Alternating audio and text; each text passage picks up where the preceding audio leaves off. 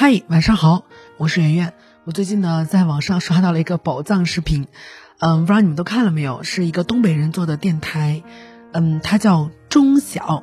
我觉得过去的东北电台真的太热辣了。我也认识一些就是做东北电台的这么一些主播。你像现在在网上做咨询，哪有博主上来就开骂的呀？就是开骂必被骂。但那时候的人就很敢说，比如说有个男的打电话进来，呃，说自己给爱人结婚了七年了，但是呢，感觉今天单位新来的女孩跟自己的初恋很像，就心动了。然后主持人就直接怼他说：“你都是脑补，像个六饼像。”这是你同事听见了没？然后说：“你就是不要脸，你就是贱，你四十来岁人了，你责任呢？”等等等等。然后对方还想辩解，最后辩解无能，就只好说知道了，明白了。然后我看的嘎嘎大笑，哎呀，真的推荐你们去看一眼哈。随手翻了他几个视频，哎呀，有几句话想分享给大家。第一句呢，就是大家记住哈，找对象呢，他不是教对方做人，他是找到合适你的人。你想想看，人家已经从小被父母教育、被社会教育、被老师教育都没有教育好，到你这儿，你给他教成圣人了。怎么可能不懂得关心别人的自私的人？他不会因为谈了个恋爱就突然懂得关心你了。他只是因为你比他条件好，在忍。一个人很抠门，说他就对我大方，不，那只是比较的。人家不抠门的人对媳妇更大方。所以说，大家千万不要带着那种我要改变你的心态去找对象，然后去对待自己的另外一半。在这个电台呢，也有一个二十三岁的女孩打热线电话，就说发现呢自己的男朋友频繁的跟一个女性朋友聊天，他们的聊天内容没什么过分的，但是那个女性朋友总跟男生讲讲什么呢？讲自己的男朋友的各种不好。这个女孩就很生气啊，觉得你为啥老跟别人聊呀？但这个男朋友。就觉得没至于吧，又没有说聊什么过分的话题，对吧？主持人说了一句话，真的挺好的，他就说我们跟一个人在一起，不是教导他。跟他说你要如何做如何做，而是在朝夕相处中去辨别我们彼此适合不适合。小本本记上，不是为了记仇翻旧账，而是为了让你记录在这件事情上我们观点没有达成一致，对一个关系进行理性的判断。所以在相处当中的小摩擦，不要着急闹心啊，非要争出对错，那只不过是一次问题的暴露，早暴露总比晚暴露的损失要小。那么第二句话呢，是关于亲子方面的，就是孩子犯什么错误其实不糟糕的。处理方式会更糟糕。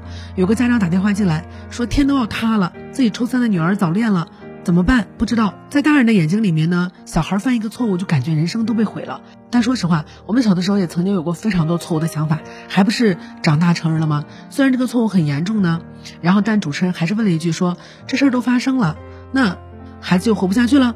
没有生活还是要照常进行的，所以一定要把这个方式给处理好。如果你要是说特别暴躁的把它掐断，说你不能跟那个男朋友来往了，你只会引来更强烈的逆反，对吧？就跟有了火之后你拿水去扑，那么火只会越来越旺。这又怎么办呢？我们一定要引导孩子，呃，提早的去认识性，对吧？注意保护自己，然后呢，告诉孩子说，嗯，不是因为丢面子所以才生气的，是因为担心你，然后很。孩子，火车已经越轨了，家长要做的是减速啊，不能把火车给摧毁。打骂是没有用的，体罚有的时候呢伴随着愤怒，他可能就是为了报复。最后一句话呢是人际关系上的，呃，有一句话大家请记住，就是一定要给别人第二次机会。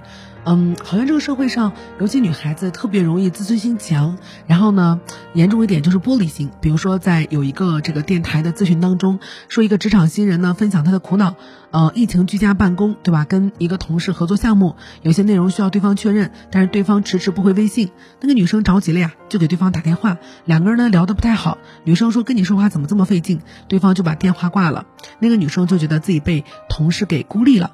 当然，我们看到这段话的第一反应是同事。其实挺不负责任的，虽然是在家，但你也是办公呀，你要去及时回复信息呀。对吧？换了我我也忍不了。但是我觉成熟之后呢，我都学会了给别人第二次机会。